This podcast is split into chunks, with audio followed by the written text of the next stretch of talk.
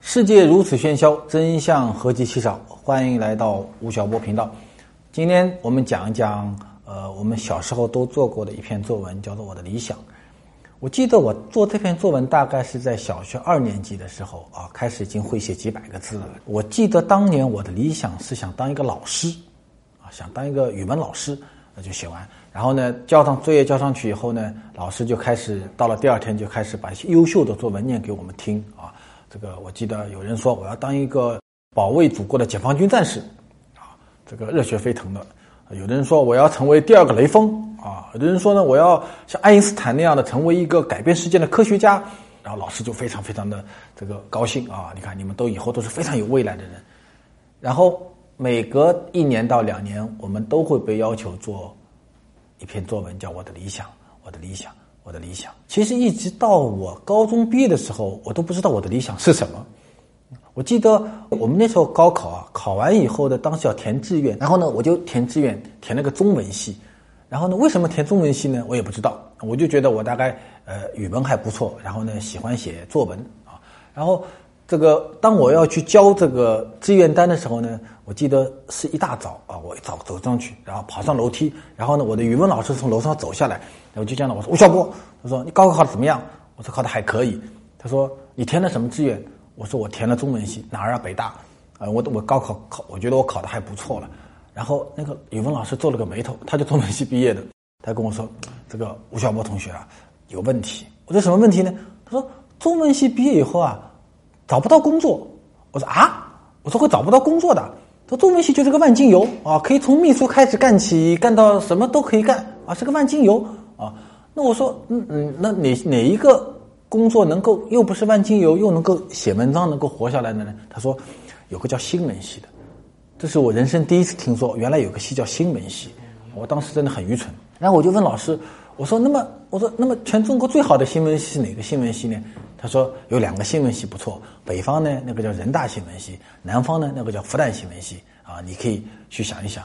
后来呢，我就回家回去就改志愿啊，就。改了就考考考新闻系，那我不愿意去北方。吴老师，我读书少，你可别骗我。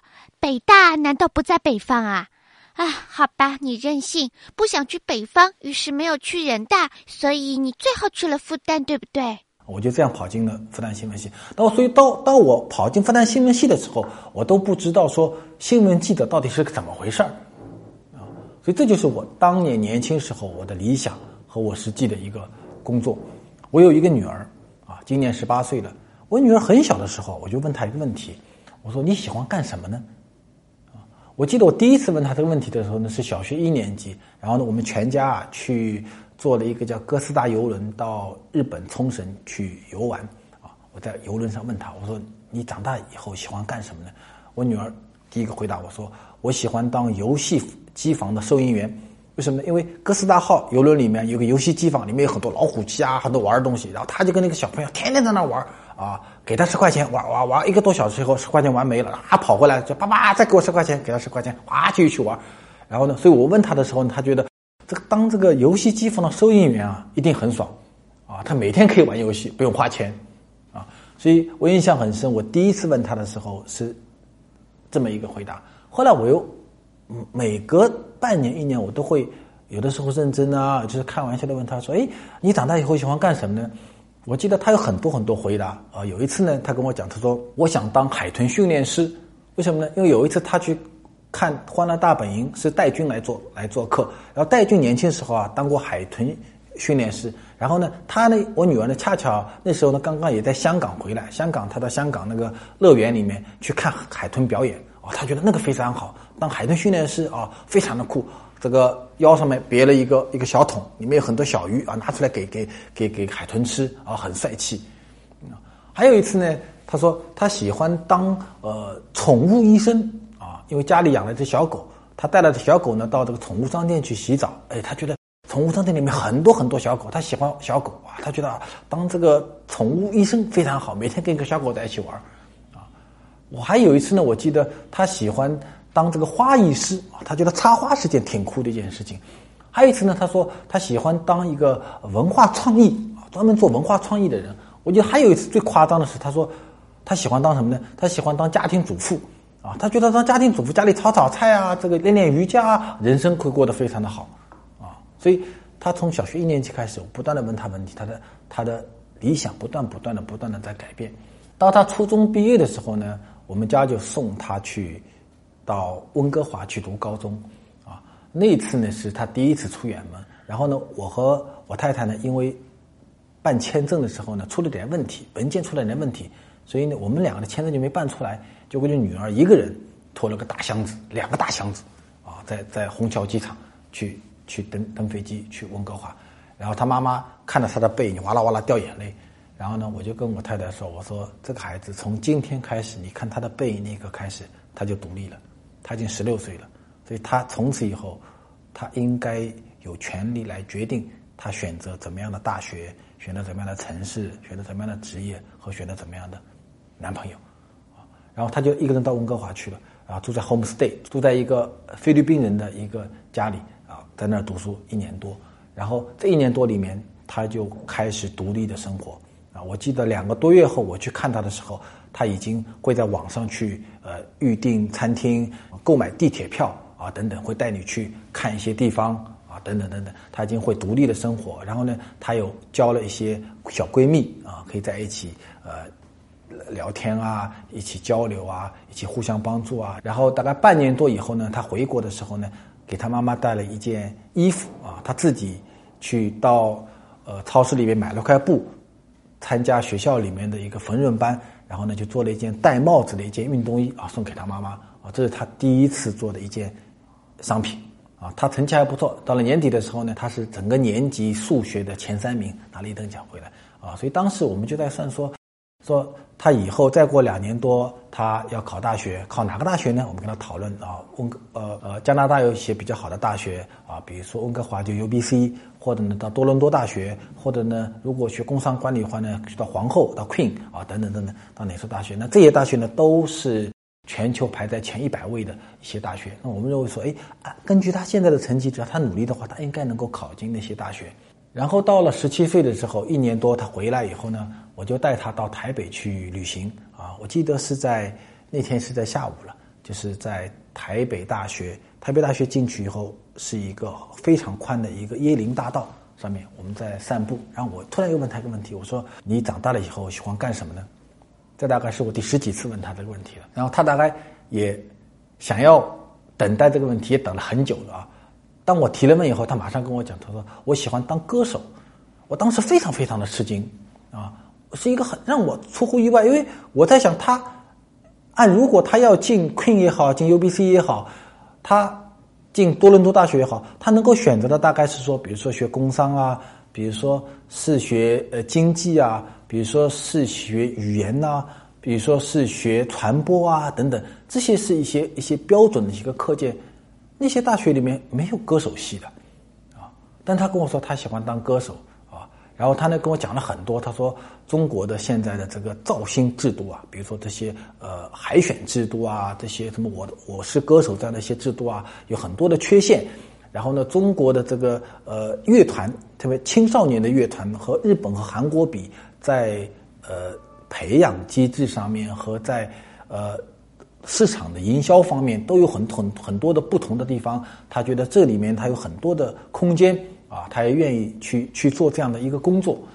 然后呢，我对九零后喜欢的音乐几乎没有任何的一个概念啊。那我跟他讲说，我说你你你你把你现在最喜欢的一个男团的 MV 调给我看，他给我看一个韩国的一个组合叫 BigBang 啊。现在在电视机前，如果你知道 BigBang 的，大概都是八零后。六零后、七零后知道这个名字的很罕见啊。然后有一他那个主唱叫权志龙，我第一次看到了这么一个一个小男生啊，在在台北台湾大学的那个校园里面看了他好几支 MV，看了以后呢，我突然觉得 BigBang 的很多表演啊，虽然在它的乐风上面我很难接受，但是你从他的词曲的价值观来讲，我觉得跟我年轻时候喜欢的另外一支香港乐队叫 Beyond，啊，当年他的那个歌手叫做黄家驹啊，我觉得非常的接近啊，他表现的都是一些呃十几二十岁的都市亚洲都市少年对现代化的一种反叛，个性的一种张扬，一种像烟花一样的理想主义的一种呈现。啊，我觉得年轻人与年轻人之间虽然隔了十几年、二十年，但是他其实背后整个底色是非常接近的啊。无非对我们这些六零后、七零后，你很难理解八零后、九零后的那种呈现方式而已啊。然后我女儿就讲了很多很多，然后呢，我也跟她讲，我说我是一个搞财经出身的人，我天天跟数据打交道啊，天天跟理性分析打交道。我说根据我的理性分析，我说按你现在的成绩，再努力两年。你考进一个全球排在前一百位的大学，我认为是一个大概率事件啊，大概有百分之七十左右的概率你能够进那些大学。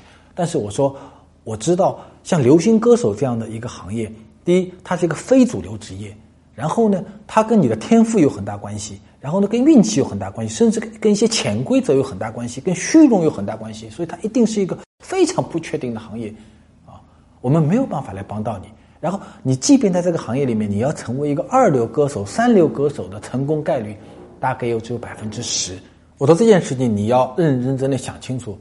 我女儿说：“她说我无所谓啊，她说我并不想成名，也不想成功，我就是喜欢，我就是喜欢唱歌这件事情。”他妈在我们我跟我女儿这个交流过程中没有讲过一句话，一直默默的跟在后面。然后我转身对他妈说：“我说这下子看来是真的了。”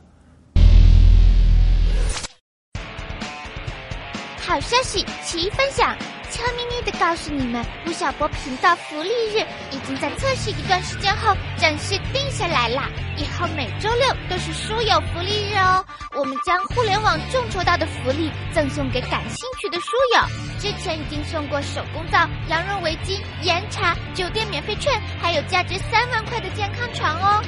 想要获得有趣、有品、有格调的福利，请到微信公众号“吴晓波频道”关注每周六的消息推送哦，么么哒。因为我觉得，对于年轻人来讲，你如果有机会因为喜欢一件事情而去投入，我觉得这应该是青春唯一的一个最重要的一个权利。啊，我们这一代人，我们六零后、七零后，实际上，我们回想我们年轻的时候，第一，我们不知道我们要什么，我们不知道我们喜欢什么；第二呢，其实我们也没有权利去选选择说你该喜欢的事情到底是什么。然后呢，当我们成长以后，其实我们也很少问我们的孩子们说你喜欢什么东西，你愿不你愿意为之付出一生的这个事业和工作，是不是你的兴趣之所在？我们只说这个工作啊，跟未来的就业有关系，跟未来的前途有关系，跟未来的名利有关系。对中国的年轻人，很长时间里面没有人问这个问题。我记得我有一年去四川大学去做演讲，当时有八百多人在现场。我讲完讲完了以后，然后有个很远很远的时候，地方有一个女孩子站起来，她问我说：“说吴老师，我未来该从事什么工作？”我觉得这个问题对我来讲太突兀了，我就说：“我说你是哪个系的？”她说：“我物理系的。”然后呢？她说我现在是在读的博士生，物理系的在读女博士。那我就问他，我说那你为什么读物理系的女博士呢？然后他说我爸爸妈妈让我读的。那我说你喜欢物理吗？不知道。那你喜欢长大什么工作呢？我也不知道。你喜欢什么呢？我也不知道。所以我问你，吴老师，我到底适合什么工作？我不知道中国有多少孩子是为了爸爸妈妈在读书，为了实现爸妈妈妈的理想而去从把自己的生命给付出的。还有一次呢，我在江苏，我到江苏的当有一个县叫江阴县啊，所谓的天下第一县，这个非常非常发达。然后呢，晚上呢有一次交流，有一个三十多岁的一个女生啊，在一起交流。她是当地一个比较有名的一个一个开发商啊，然后他们家全家都是经商的，从爸爸开始到兄弟姐妹都经商的。然后他就跟我讲，他说：“吴老师，我不快乐啊，我赚了很多钱，我不快乐。”然后我就问他，我说：“那么你知道？”你喜欢什么东西吗？那个女生听到这个问题以后啊，呆了两三秒钟，然后突然间就开始掉眼泪。嗯，然后他说：“我就没有想过这个问题，我到底喜欢什么东西？”他说：“我十几岁的时候，高中毕业就跟着我爸爸啊，天涯海角去经商。然后呢，我我赚了钱以后，我学会了赚钱的本事以后呢，我就带了我的兄弟姐妹、堂哥、表表表表姐的，又同时去经商。然后呢，赚到钱了，大家都挺开心的啊。然后呢，开始做贸易啊，做制造啊，做这个商铺买卖啊，一直在想着赚钱的事。然后从来没有想过说我到底喜欢什么东西。所以你看，从那个川大的这个女博士到这个江阴的女商人，中国的很多人都没有想过说我到底喜欢什么东西。啊，各位知道，中国从十九世纪末以后就变成了一个国贫民穷的国家。早期呢是外敌侵入，呃，后来呢是内战，再后来呢是整个阶级斗争。啊，这个国家很长时间处在一个非常贫瘠和动荡的一个时期，和平年代非常非常的少。啊，但是到了九零年代这一波，大概是近一百年来中国第一次出现了中产阶级的家庭子弟。而这批子弟长期以来是在一个和平的环境中长大，然后他们的父母已经完成了基本的财富的积累，所以到了九零年代这一波以后，中国第一次出现了一代年轻人说：“我可以因为我的兴趣而去选选择我的未来和选择我的职业。”我觉得这一代年轻人真的是非常非常的幸运。当然，也不是中国的每一个家庭的人都有这样的一个权利啊。所以，我觉得我女儿在。台北大学的校园里跟我讲，她喜欢当歌手以后，我非常的吃惊。但是其实就我的内心来讲，我是非常的支持她的这样的一个举动。所以接下来的事情就非常的乌龙。然后呢，他就回到了回到了国内。国内呢，他就首先一件事呢，就是把回温哥华的这张机票给退掉了，因为他当年回来的时候买了一张返返程票，机票退掉，然后在网上呢又办理了退学的一个手续。然后呢，我呢又帮他在上海找了一所音乐学校。这个音乐学校啊是刚刚创办的，是一个日本人，一个日本公司创办的。他是第一批入去入学的学生，整个学校里面只有十一个学生。后来的一年里面，他就在这个特别小的学校里面学唱歌、学跳舞、学配乐啊，学整个跟音乐有关的一个东西。然后挺辛苦的啊，我看他其实呃早上进进琴房，然后晚上四五点钟再出来啊，然后人跟散了架一样的。但在一年多里面，我觉得有一点，他非常的快乐啊，他不像别的他的同学，要高考的同学那样每天愁眉苦脸的啊。然后他现在很辛苦，但是至少在一年多里面，他从来没有在我和他妈妈面前抱怨过这件事情。嗯，将自己投身于喜欢做的事，真的可以不管是否辛苦艰难，不管是否功成名就。吴老师，你年轻的时候也是这样的吗？不管不顾做着自己喜欢的事，还是小心翼翼的顺从社会大潮呢？我记得在我的青春的岁月中，我在很长的时间里面是生活在一种非常焦虑的一个状况，因为当我走上社会的时候。我首先想的是说，我怎么能够 PK 掉这个社会上的百分之九十九的人，啊，然后呢，拥有自己的名啊，就张爱玲讲的这个出名要趁早，吃了快乐都会少一点啊。当年我非常信仰这句话，然后呢，能够迅速的能够获得一定的财富啊，能够让我娶得到太太，能够过得上体面的生活，在很长时间里面，我的生命大概是一个被名利所驱赶着的一种状况，所以。这种焦虑会出现个什么情况呢？比如说去看场电影，啊，当有人跟我讲去看场电影的时候，我就在想，哎呀，这个电影要两个多小时，太浪费时间了，我还不如去写篇文章啊。去旅游一趟，说，哎呀，旅游的时候一定要去写篇游记，能够能够回来写篇稿子赚点稿费啊，等等等等。然后所有的我的时间都花在跟工作有关的一个相关性，只要跟工作没有关系的东西，我都认为我是在浪费时间，是在浪费生命。其实我一个非常励志的青少年，然后就会非常的焦虑，然后人生就会非常的紧张。我记得大概是在十几年前的时候，我有一次在一本台湾的广告杂志中看到一篇一个广告，那这个是一个台湾一个饮料叫黑松汽水，黑松汽水的一个广告。然后它上面有一句话说：“应该把生命浪费在美好的事物上。”我当时看到这句话的时候，对我的。触动真的是非常非常的大。我第一次发觉说，在汉字里面“浪费”这个词居然是一个褒义词。我一直以为它是一个贬义词啊，居然是个褒义词啊！我突然发觉说，其实我的人生可以过得更放松一点啊，去看一场好的电影，去没有任何牵挂的去看看一个风景啊，然后去去陪陪女儿呃无所事事的去度过一个下午，在草地上睡睡一天，这些事儿其实都挺美好的，都是生活的一部分。人生是不需要处在一个非长期处在一个非常紧张的一个状况。有我这样的一个生命体验的人，其实非常非常多。大概中国很多的六零后或七零后，我们的人生都是在这个国家经济高速发展，由一个非常贫穷的国家慢慢向一个富足国家过渡中这样的一个时代中成长起来的。所以，对我们来讲，能够快点成名、快点成立，是一个非常重要的。至于说你喜欢什么东西，你的生命应该怎么样进行一个有效的配置，这些是对我们来讲都是一个非常奢侈的一件事情。那我在想。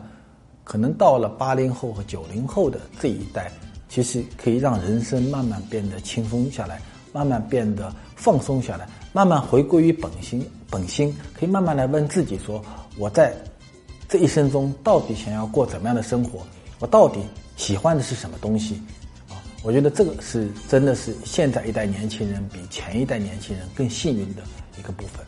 说出一个人真实的思想，是人生极大的安慰；做出一个人喜欢的选择，是青春最重要的权利。哦耶！